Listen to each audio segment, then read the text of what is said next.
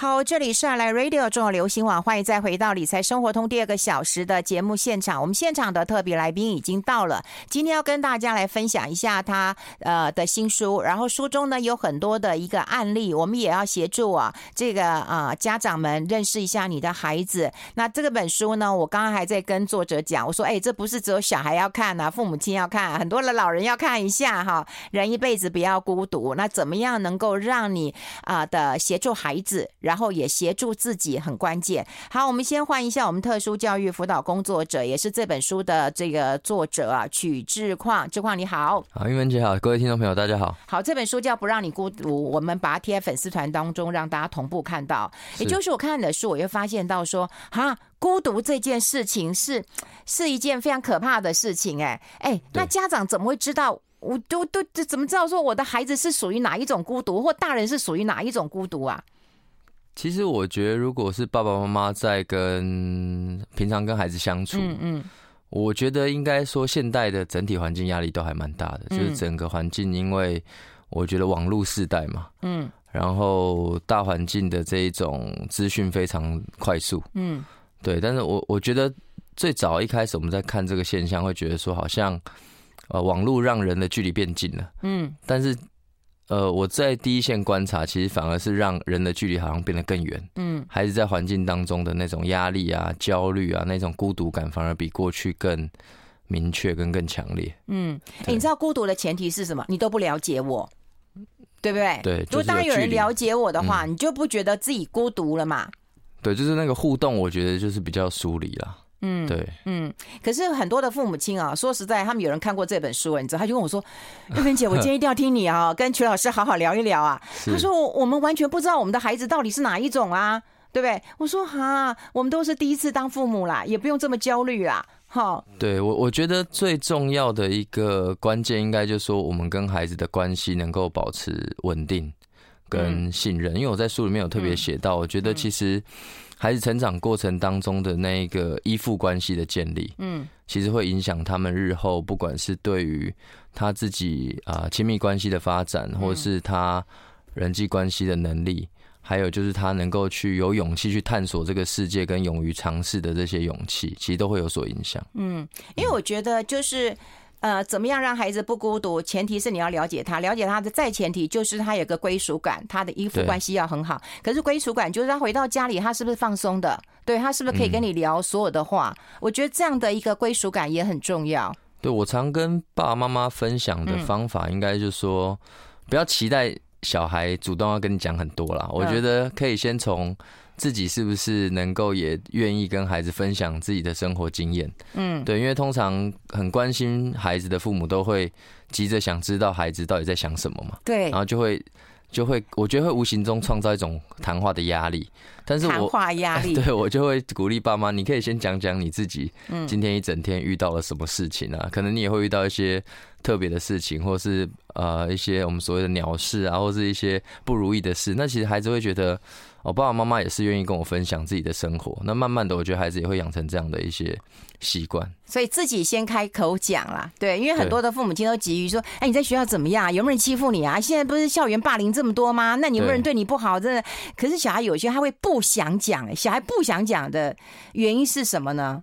其实不想讲的原因，我觉得，我我觉得通常孩子愿不愿意讲，跟我觉得很大的原因是跟父母的反应有关。嗯，就是那个你的回应，或者是啊，他可能就是好不容易想要告诉你些什么，然后可能得到的回应不如他的预期，那个回应可能就会是有一些，通常比较常见的应该是呃那一种不预期的指责，或者是更多的呃说教。嗯，我觉得这样反而会让孩子。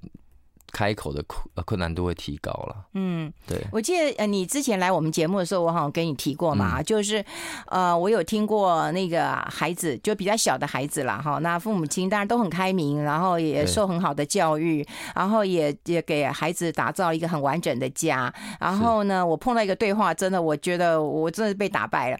他就说：“你看他都不说，我对他那么好。”然后我我当然就问那个小孩：“我说你怎么不说呢？对，爸爸妈妈那么爱你，你怎么不说呢？”他忽然停很久我说。我不知道他们要听什么，原来他这么纠结。会啊，因为他会预期爸妈可能想要想要的是什么，对，就会不知道该怎么回答了。可是他才才才才小三小四，会这么纠结啊？我觉得就是我们我在书里面特别提到，就是爸妈跟孩子的那一种互动方式，嗯、你会无形中你的那种教养的方法，会无形中养成你们之间互动的默契。嗯，那个是潜移默化的。嗯，对。所以小孩 其实都知道。不只知道，而且他也会无意识的复制爸爸妈妈的方式啊。对，我觉得这书一开始的时候，说实在看起来有点让我们觉得很触目惊心啊。嗯、也就是你先是从一些呃国内外哈，就是有一些欧美有很多啦，哈，然后当然亚洲也有很多，就是嗯，就是随机就是杀人或者是伤人的事件开始，嗯、后来去探讨，就是说这些人为什么会有这样的行为的时候，都跟他们有很深的一个呃人际交往。有问题，或者他们有很深的一个孤独感，或者是他们无法跟人家沟通出了问题。是对，这这但当然这已经到了一个病态，或者是已经出了很严重的状况。这也让我们觉得真的很触目惊心啊！其实我写这本书一开始的起心动念，真的就是关注这些嗯啊随机伤人跟杀人的一些加害人嘛。嗯，但我。我想，一般社会大众可能会觉得说，这些人可能是有所谓精神方面的问题，对，他们才会做出这些行为。嗯，但我去深究之后发现，包含他们的成长历程里面，都是出现啊，从小就或多或少都有所谓社会性互动跟沟通的困难。嗯，换句话说，就是说他从他的原生家庭，从他的整个成长经验里面，他在人际互动上。其实是出现了一些问题，嗯，那我会有很深的感受，是因为我自己辅导的很多个案，对，其实在呃不同的年龄段里面，他们也正在经历这些困难。那这些困难其实特别明显的就是在我觉得在学校环境当中，啊，学校环境当中他们的人际交往，或者或者是说在同才当中的关系，我觉得都。让他们，我觉得让这些孩子他们陷入这种所谓的孤独。那我想，我自己觉得孤独是每个人一辈子必经的一个历程跟感受啦。但是这些孩子，我觉得我自己接触的感受是，他们是啊、呃，不是他自愿的，他是不得不变成这种状态的感觉。所以我觉得是特别辛苦的。嗯嗯，就是当然，你的呃辅导的孩子大概都比较偏向小小孩嘛，哈。我有一次碰过那个叶秉辰，他在大学教书嘛，然后他就跟我说，那个大一的学生啊，你们觉得天之呃骄子对不对？他就问他说，你下礼拜最想做的一件事是什么事？他就说我想要跟我那个一起修课那个斜前面那个女那个女生能够讲上一句话。我就说天哪！这不是在我们呃，就是小学、国中或者是高中就可以做到的事情嘛？可是他即即使他到了大学，然后第一件要想做的事情是这样子，所以这个为什么他会不敢呢？其实我我觉得人际的互动的能力，嗯。啊，我觉得就是需要被培养的，嗯。啊，我书里面也特别提到，就是这些能力是可以从生活当中去训练。那因为呃，我觉得跟大环境，一个是整体大环境，再来就是我们包含提到的什么少子化，或者是我们每个家里面只有一个孩子，你然后加上整个大环境啊，尤其是网络社群啊，所以你实体跟人家互动的这一种经验，可能这一代的孩子可能比我们过去又少了，蛮明显的少蛮多的。嗯，就举例来说，像你现在到呃，可能那一种呃素食店，嗯。啊、呃，你会看到很多孩子可能在吃饭的时候，他是配配手机啊，对，就边配手机边吃饭嘛。那也不一定小孩啦，大人可能也会。我我就想讲嘛，我说大人吃饭也是这样子啊，就大家看各自的手机，家庭聚餐也是这样啊。这的确是一个很大的问题。待会我们会从家庭啦、教育啦、好安全感跟这个归属感，怎么样从小培养起来，聊一聊。我们先来休息一下，听一首歌。I like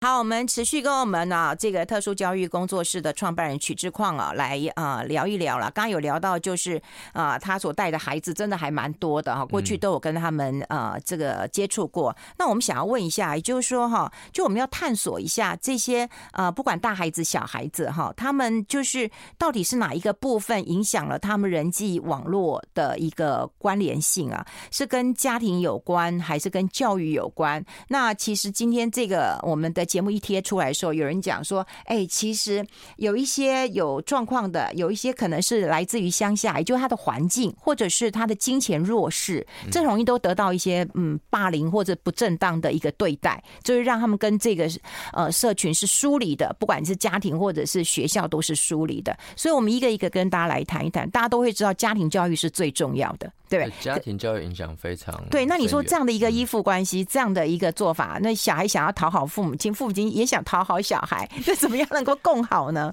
其实我觉得那个最基础的就是回到安全感的培养，嗯，安全感在孩子成长过程当中，讲比较简单的概念，就是说他在这个亲子互动关系当中，他能不能啊、呃，觉得这个环境是温暖又支持他，而且他的需求是能够被回应的。嗯、被回应需求被回应，不代表说哦，他需要呃很多物质上的嗯需求，你都要满足他。嗯、那个需求回应可能包含的是情感的需求，嗯，包含的就是那种温馨关心的需求。嗯，我觉得那个是家庭里面。呃，我觉得亲子关系当中很很重要的一环。我们讲书上有个场景好了，好像就是小孩不见了或者怎样，那家长当然会很急嘛，就是说你怎么不见了？你这跑哪去？为什么大家都在，大家都在，你为什么都不在了？可是小孩这个小孩就会觉得又不是我的错，我我也不知道。对，其实这个我当时候写这个故事，其实就是呃，我是我自己经历到的一个情境了哈，就是说。呃，统称来说吧，我觉得就是说，在小孩成长的过程当中，我觉得每个人成长过程当中，应该是不断的在犯错，嗯，经历错误，然后才成长。嗯、那我觉得可以，大家可以观察一下自己在面对小孩错误的时候的第一时间的反应。嗯，很多时候大人的反应就是会加诸很多不必要的情绪。嗯，那个情绪当然我相信也是出自于关心、嗯，爱或担心，但是这些情绪很有可能会。啊，加深孩子的这种内在的不安全感。举例来说，他今天可能啊，在外面跌倒受伤了，嗯，他回到家让你看到之后，你第一时间的反应可能是怎么这么不小心，再把他骂一顿。对，他其实可能是需要你的关心，但是我们第一时间的反应可能会是指责。对对，所以我觉得。呃，很考验啦。大人跟孩子在互动的过程当中，当孩子有一些不预期的状况出现的时候，孩子本身也会有情绪嘛。嗯，那大人有没有办法接住小孩第一时间的那个情绪？我觉得那是安全感很重要的来源。嗯，对，因为大人通常会把这种焦虑跟情绪就放在第一个。其实他他他他想要问你说你怎么那么不小心？其实他是说你到底跌得怎么样？有没有？对，对，那你就把那个情绪先先拿掉。但很难呐、啊！我那时候手跌断了，我妈第一句，我妈八十几岁老太太，第一句话也是骂我：“你怎么那么不小心？这么大个人。”是啊，现在我觉得大多数父母的第一第一句话其实很重要，但是大家要需要真的要好好练习一下。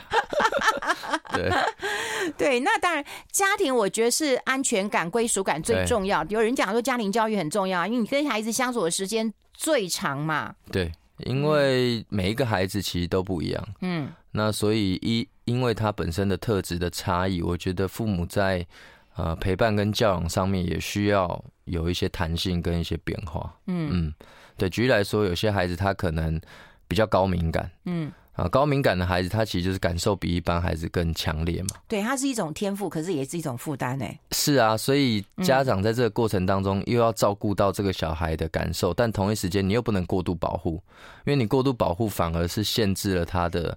那一种所谓弹性跟韧性的一种发展，所以其实很两难。你又要让他突破那个舒适圈，但你又要照顾他的那个内在的这种安全感，所以是很考验父母亲跟孩子互动的。那你说，你说日常生活当中我们要怎么面对这样的孩子啊？嗯，我我觉得最重要的是爸爸妈妈，呃，我觉得教养最重要是爸爸妈妈自己要保持稳定啊。嗯，爸妈保持稳定，然后。这个稳定才让你有余裕去思考，说你要创造什么样的环境或情境跟经验，让小孩子可以在这些经验当中去学习。我举例来说好了，嗯、像我周日都带孩子去爬山嘛，嗯，那其实我们很多孩子是高敏感的孩子，那我就会特别选一些路线，是会很 很容易刺激到他们的那个敏感的神经。举例来说，好，草比较长，嗯，就会有人哭。对，那你你在这个过程当中，你又要刺激他，让他去去面对这样的挑战，但你又要支持他心里的这一种害怕跟担心。他会不喜欢，还是他为什么会哭？他他就觉得经过这一个草地，第一个不安全，可能我看不到视线；第二个可能是触觉，他可能被草碰到，他会觉得不舒服。嗯，甚至不要说吵了，那个地可能是比较泥泞的地，他就觉得有不舒服了。那他哭了，你怎么办呢？我们就支持他，我们就在这个旁边陪伴他，支持他，让陪他一起克服这个困难。嗯。对就是意思是让他哭，可是我在这里嘛。对，我支持你的情绪，但是很多大人可能会加诸他的情绪在小孩身上。哎、欸，这个很重要。你不要哭啊，这个没什么呀。或者说，你可能会用比较权威的方式想要压迫这个情绪。嗯，我记得在书上其实你提过很多次，就是你会让孩子的情绪就是啊、呃，让他走完，表达完，或者别人说到底够了没有，你就是说他还没有。对，因为其实我觉得人本身就有情绪调节的能力啊。嗯，好，那在这个过程当中，我觉得大人很常会去阻断这个情绪，因为本质上，我觉得大环境是不接纳情绪的。对，都会觉得够了没？够了没？我们先休息一下。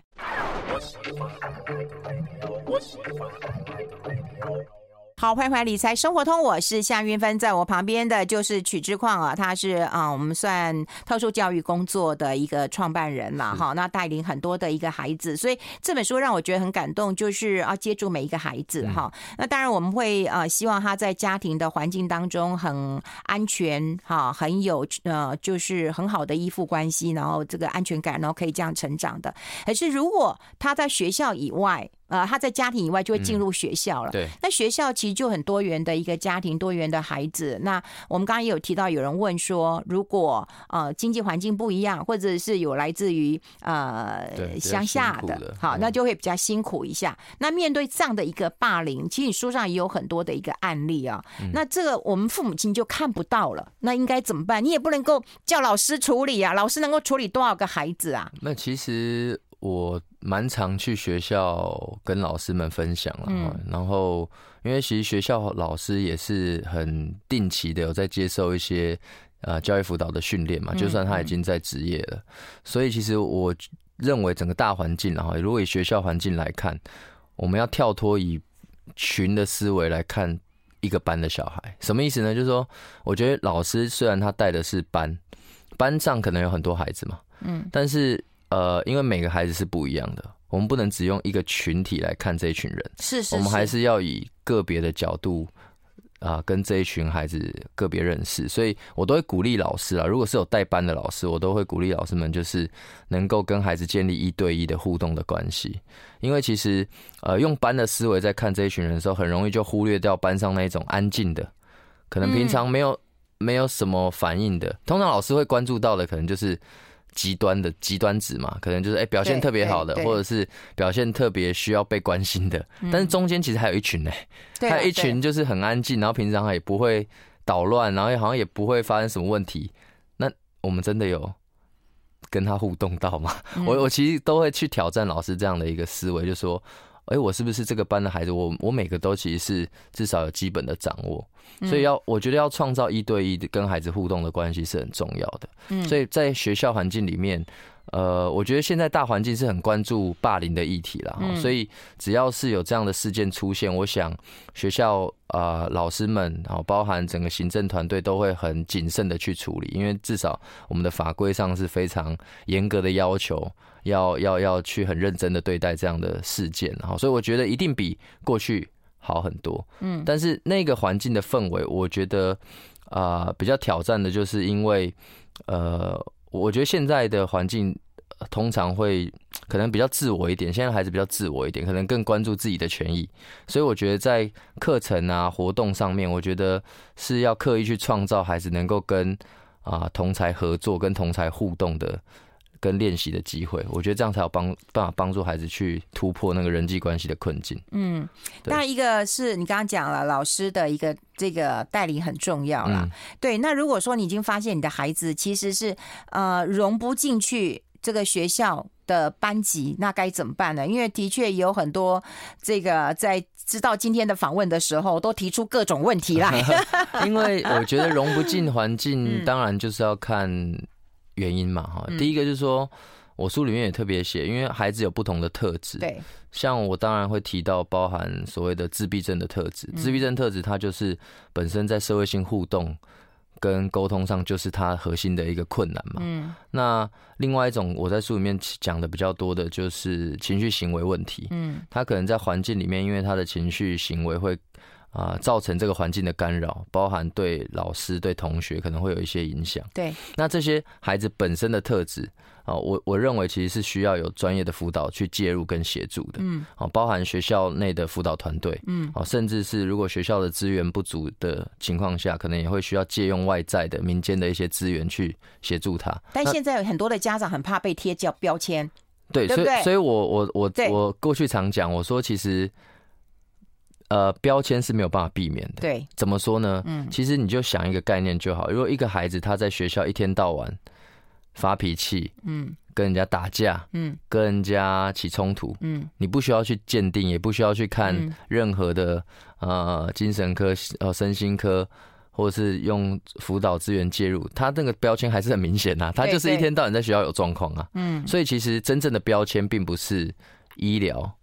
也不是诊断，也不是辅导，嗯，真正的标签其实是孩子本身的这些行为，嗯，那这些其他包含教育、辅导、医疗这些支持，是为了让孩子能够更稳定的适应环境，那个不是标签，真正的标签是行为本身，所以我觉得家长或者是呃，我我觉得相关的从业人员应该要有这样的概念，好，那我自己会呃。应该说更同理了哈，就是说像运芬姐刚刚讲到的，家长他会要接受自己的小孩需要去使用嗯。这些专业资源嗯，心理上本来就会有一个门槛嗯，那个是无可避免的嗯，所以我觉得就是呃教育工作者、辅导工作者要有耐心。然后有同理心的跟家长去沟通，跟家长合作，嗯，这个困境才有办法被解决。嗯，我很重视这个问题，就是说，大家对于我们能不能融入这个社群的生活当中，融入人群当中是很重要的。因为，呃，坦白讲啦，这当然有有时候可能媒体没有报道很多，即便在最高学府台大、政大，我之前去年我还记得我帮政大有募一笔那个咨商的一个费用，嗯，呃，大家可能都不知道，就是说那个校园一个一个往下跳。的这个也也很多，比例很高，比例很高。这这这，我们觉得是不可思议的一件事情啊。那但因为学校的一个呃咨询的这个老师也不够多哈，当然没有这样的一个经费啊。所以我要呼吁，就是说，不是只有嗯大学生会碰到这个问题，从小。就就有这样的问题，所以如果从小我们就可以接住这些孩子的情绪，了解一下他们状况，他们不会到大的时候，对，就就就用这样的方式来来处理他们的人生。哎，其实就是有意识的要去学习跟练习，还有他的那个社会性网络要建立了，因为嗯。呃，如果从小就是有很多这些负面经验的，嗯，那他对自我的概念就是会特别差嘛，尤其是对于他跟人之间的这种相处的经验，如果都是很负面的，嗯，你期待期待他长大之后对人有很多很好的印象，嗯，那其实也很困难，因为他都是不好的经验，他怎么会对人有好的印象？嗯，那如果他的社会性网络在断裂的话，嗯。那那就会出现比较可怕的事情。嗯，对，我我待会就一定要问你一个问题啊，因为这也是个大灾问啊，也就是应该有很多人问你，我说那我们身为家长该怎么做？是对不对？因为大家一定不知道说，那我们自己家长能怎么做呢？因为当然你可以去求助专业，对，那在家里面你过于积极、过于冷漠都不是好方法。好，该怎么做？我们待会讨论。I like 好，我们持续跟曲之矿啊，这个很多人在我们的脸书上反映说，哎，这主题真的很不错啊。然后他就说，回到亲职教育有太多的无奈了，所以要谢谢你们这些老师啊。就很多人都会知道说，其实家长该怎么做很难呐、啊。对，有很多人就说，我又我又不学这个了，我又不念心理学，我又不念教育的，我怎么知道啊？就孩子，嗯，对于这样状况，其实家长我觉得很两极啊。要不就是第一个，我觉得就就是太过于保护了，嗯，好。那第二个就是有点说啊，长大就会好了，那有一点漠视了，那该怎么办呢？呃，我觉得就是以现在的整个大环境来说。呃，我觉得亲职教养方面的资讯啊，已经比过去就是多非常多。嗯，所以爸爸妈妈一定可以在呃，包含在网络上各种媒体上看到很多关于亲职教养的一些资资料嘛。嗯，那对于教养这件事情的确很难，我觉得对爸爸妈妈来说的确很难，因为呃，我们也看到现场的困境。那个困境可能是有些家庭他啊、呃，爸爸妈妈工作非常忙碌，好，那工作非常忙碌的情况下，他要去呃创造。我我常会提醒他们，就还是要创造那种有品质的亲子关系的互动时间啊，就是他简单说，还是要空下一些时间跟啊、呃、精力去陪伴小孩啦，因为。呃，就像我们刚刚前面讲的安全感、归属感，他没有陪伴，我觉得那个是很困难、很困难的。嗯，所以第一个是要时间嘛，哈。那再来就是说，方法上，我我认为很重要，就是因为每个孩子的特质不一样，然后每个家庭的呃状态也不同，所以我觉得这种互动关系其实很很重要的是，呃，我们在这个跟孩子互动的过程当中，有没有办法去呃理解小孩的需求。那个需求其实跟这个小孩的特质有关系，也跟这个小孩身处的环境有关。不管是家庭的现状，或者是他呃离开家庭，他可能去读书，在学校里面他经历的这些啊呃，呃同才的互动，或是跟老师的互动，就是家长我觉得很重要的是，能不能让小孩能够把他所遭遇跟经历的状态，能够愿意分享给你。那如果他不愿意，那我觉得还是有方法啦，有方法就是说，我们还是要适度的跟孩子所身处的环境当中的一些啊专业人员保持互动嘛，嗯，包含老师啊，嗯，哦，就是因为呃小现现代甚甚至啊不一定是人呐、啊，有可能是呃网络上也的的的。的资源，像我我自己的家长，有些就会有孩子的 IG 啊，哦，有些 有些孩子他不让你追踪他的 IG 啊，或是 Facebook 都有啊，就是爸妈为了关心他的小孩，举例来说，像我最近有一个这样，就是他说他他的朋友看到他小孩的 IG，嗯，很担心，嗯，然后就跟他讲，然后请他一定要去看，嗯，然后我就接收到这个资讯，说，哎，你能不能跟他孩子啊？人多呃，从这个角度去了解他一下，就是说，哎，他怎么好像最近好像闷闷不乐，在网络上都分享一些比较负面的一些啊、呃、心情。嗯嗯，那他他妈妈就注意到了，所以我的意思就是说，其实呃要有管道去关心自己的小孩，但是那个关心又不能像我们前面提到的那种紧迫盯人，对，因为这只会把小孩推得更远，所以就是要适度啦。哎呦，我看有很多妈妈也很辛苦啊！以前是千方百计的要加朋友，就是呃朋友的朋友的朋友，然后才可以看到小孩的那个脸书对动态对，然后那个 IG，然后那个孩子直接封锁他。有，还有人规，我的学生还有规定，他爸妈不可以在他的上面留言，不然他就要封锁他。哎，那还不错，就是可以看，但你不要留言，但不要留言。哈，然后父母亲就是要一退再退嘛，有很多人也是这样问啊，说那我们身为父母亲就是要一退再退嘛？我自己的看法是，家每个家庭都有自己的文化，对，我觉得那个文化是爸爸妈妈。可以主导跟建立的，所以我自己跟我的学生，或是我的团体，我也会建立属于我跟他们的文化。嗯，简讲最简单的，就是在我的团体里面，呃，我很在乎尊重嘛。嗯，所以我的孩子会知道说，我的这些学生会知道说。尊重是这个这个环境互动当中很重要的原则。嗯，那我觉得爸爸妈妈其实教养其实就是建立家庭文化。嗯，就你怎么样在这个过程当中去跟孩子建立你们彼此互动的这些日常生活的规则跟习惯。讲最最最常见的，好的，现在很多家长都会遇到网络使用上面的困扰。对对对，就说那到底我要不要？给小孩手机，要不要给他网络？嗯、要不要给他吃到饱？嗯，或者说我要不要约束他上网的时间？嗯，对，就是这个，就光这个题目就可以谈非常久了。就是说，其实爸爸妈妈很多家长可能没有想清楚，嗯，手机网络就给小孩，那就一定会遇到一些困难的嘛。因为小孩很不要说小孩，我觉得很多人都很容易成瘾嘛，就是用用手机用网络会容易成瘾。所以我我觉得以这个当例子好了，就是。呃，手机使用、网络使用，我觉得爸爸妈妈就在你在跟他互动的过程当中，就是在建立你们家的规则跟文化，所以并不是说都没条、没有没有规则，或者说我只能不断的退让。嗯，因为其实我们会知道，其实孩子在长大的过程当中，他在用网络或是自制、自我控制这件事情，也是需要学的啊。对对对，你无条件的给他使用，那很很可能那个后果是很不可逆的。嗯，对，所以其实这就是在建立。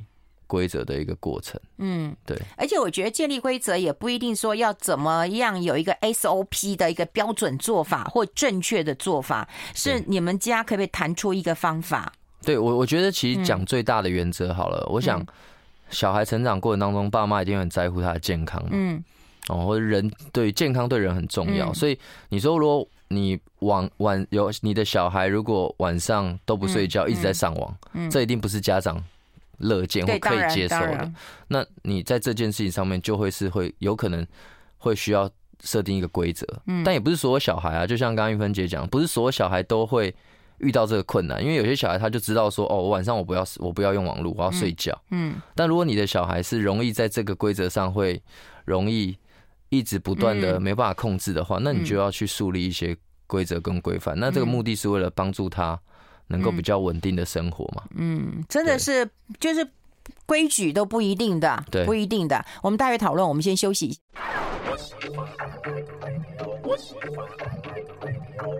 好，我们持续跟曲志光曲老师来聊聊啊，怎么样那个对于孩子啊，可以给他们一点点的一个启发跟支持啦。哈。那我觉得你的角色比较不一样，你不是啊，就是对你你带的孩子，你不是家长嘛哈，那你也不是他们学校的老师，所以你是介于啊家长跟老师之间很重要一个贴身的，像教练也好，导师也好啊，所以你是怎么做的？可以跟我们分享几个故事？好，其实我的训练的方式其实就是。比较生活化，嗯，所以呃，应该讲会有这样的想法，是因为我觉得人际互动啊、情绪调节这些很核心的能力，嗯，呃，他的训练的场域，嗯，如果是在一般生活的情境，我觉得是最能够让孩子能够在这种情境当中经验到，然后练习后，他比较能够在后面能够运用出来的，嗯嗯，对，所以我都会创造一些情境啊，例如说。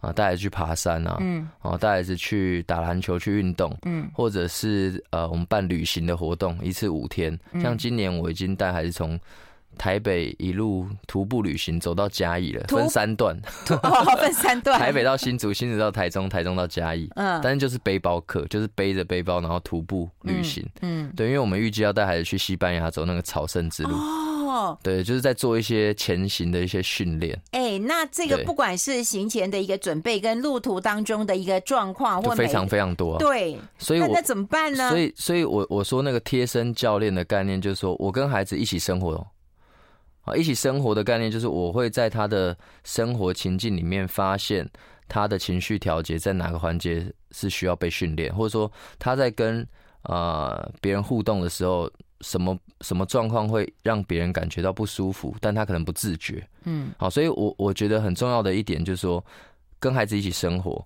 那在这个生活过程当中，去引导小孩去觉知跟觉察自己的状态。我可以举一个例啊，就是我一个学生，呃，我才跟他见面，呃呃十分钟，我大概就知道他为什么被人家讨厌，但是他不自觉。嗯。哦，我我那我还记得那一天，就是我们一起在那个约在一个咖啡厅，嗯，然后那是一个很安静的咖啡厅，然后呃，我在跟他就是第一次见面嘛，然后在聊天，然后才聊十分钟，其实那个十分钟让我非常感受非常特别，就是因为他的音量非常大，就是我我们在一个很安静的空间，但是他讲话的声音是让整个场域的人都听得到，嗯，就是可能离你呃。我们坐在餐厅的最里面，他然后最最外面那一桌的人，相信都可以听得到他在讲话。嗯，那意思就是说，其实，在环境里面，他的这种社交性、社会性互动的方式，可能会无形当中就制造别人的压力。嗯，因为我们如果跟朋友讲话，或是跟同学聊天，可能同学讲的内容不一定想要让其他同学知道。嗯嗯，但对他而言，他没有这个感受，他就是很大啦啦的，就是用他很习惯的方式去表达。那这就会影响到他的人际关系，但他不自觉。嗯、但但那那如果你身为一次他的贴身的教练的话，你会不会提醒他说，你讲话声音小声一点？好，很重要的就是，嗯，我我觉得我的方式比较是希望引导他觉知觉察这样的状态，嗯，那我就会。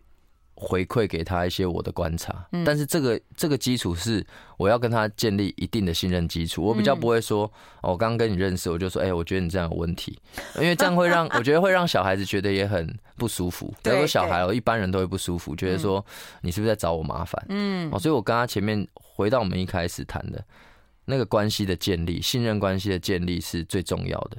那因为我的生活，我的训练模式是在生活当中嘛，所以为什么我写这些书，最重要是希望分享给家长。其实家长是最常跟孩子生活在一起的，对对对。你怎么样在你的陪伴下引导自己的孩子能够觉知觉察自己的状态？嗯，啊，那他当他有这样的能力，其实他就会自动化的进步跟成长。对，所以自我认识还是很关键的。嗯，因为你制止他。对不对？其实是没有功效的。对，你只是阻断，而且他很依赖外在环境的提醒，他并不是自己有意识到。嗯，那那其实就有差别了。嗯，可是第一个当然时间的陪伴很重要，对。第二个你的观察很重要，第三个就引导嘛。对。那引导其实是最难的，因为每个小孩的个性不一样。不管我们刚刚提到有高敏感的，或者是有长期被漠视的，我觉得那种方式一定又又不一样了。那你怎么样去去去突破这重重的这个心房也好，或者是压力点也好，就是让他愿意信任你啊，就是你们一起共同经历到一些。有困难、有挑战的情境，例如说，我的学生他可能有情绪行为的问题，他在环境当中，呃，在自己的学校环境就因为这个问题就很容易跟别人起冲突。嗯，那在我的环境里面，我当我知道他有这样的特质跟状态的时候，我其实会刻意的希望能够帮他一起度过这个困难。换句话说，他在我的环境里面也会跟别的别的同学有冲突。对呀，对呀。那我的介入会让他。学习到我怎么样去面对被同学刺激到的时候，我要爆炸了。那这个爆炸呢，即便我情绪已经出来，但是有人可以接住他，然后甚至去引导他，让他能够有好的收尾的经验。简单说，就是他的情绪已经爆出来，但是他可以在情绪过后稍微缓和的时候，他还是可以去面对这个冲突的情境。简单的说，像，呃，我的学生他在活动当中有一个同学很吵，一直很吵，一直念他，一直念他，他就已经被刺激到，然后以他过往的方式，就是一定会扁他，嗯，一定会出手去揍他。那我的介入呢？我的介入并不是去制止他，说不要打，不要打，嗯，我的介入呢，是我去制止那个一直碎念的同学，嗯，因为其实他的情绪来源是因为那个同学在碎念他，嗯，然后我是去先去引导。跟制止那一个一直刺激别人的同学，嗯，那你想，当我看到他的需求，我接住他的需求，他的情绪不也不会立刻下来，但是他至少知道说他被理解了，他被理解，他不会都是大家只看到一个要攻击人的小孩，他会看到一个攻击人的小孩背后的原因。当他觉得被理解之后，然后他也觉得老师的介入跟协助处理。是公平的，我会教，我会引导他，教他怎么去面对这一个不断用口语刺激他的同学，那他就不需要动手去打人。嗯，所以当我先接住他的情绪，然后去呃提供他一些呃行动的可能性，他就不用用最原始的方式去发泄他的情绪。嗯，对，那我觉得这个就是我讲的，就是要让他在自己面对情绪。呃，调节上要有成功的经验，因为这些孩子在过往的环境里面，大多数都是失败的经验。嗯，那没有成功的经验，他就不会相信他自己可以控制啊。嗯，我觉得这是最关键的。我觉得在书上提到很多案例啊，嗯、我觉得你都会用一些呃运动来化解，好，去比篮球啊，或比什么啊，对不对？我觉得这也是一个方式。哎，应该是说那个情境是用篮球或者是用这些活动的目的是因为这些情境会很自然诱发他的这些。反应，例如说会诱发他的情绪的的问题。例如说篮球是很竞争嘛，你跟别人打球，很常不要说小孩，你说篮球员都会打架啦，对不对？棒球员都会打架，对不对？就是运动其实本身就是有竞争性，那他就会激发小孩情绪的表现。我不用刻意刺激他，让他发脾气，我让他去打球，他就会发脾气了。嗯，主要是这样的概念。嗯，对，或者是让他情绪有一点点出口也可以啊，总不比他们打架好吧？对，我觉得就是让他有一个有一个管道，有一个情境，能够去去去调练习调节。我觉得就是练习调节，不管是发泄也好，嗯，或者是他在这种情况下，他能够有有方法去调节自己也好，我觉得都是都是有帮助的。嗯，因为我在我在书上看到有一些这个案例嘛，我觉得可以透过呃案例当中可以了解一下你的孩子大概是属于哪一型的，有可能啦，有可能可以呃对号入座一下下，然后最重要的是看到那个引导的方法。下次再聊，来不及了，好，拜拜，拜拜。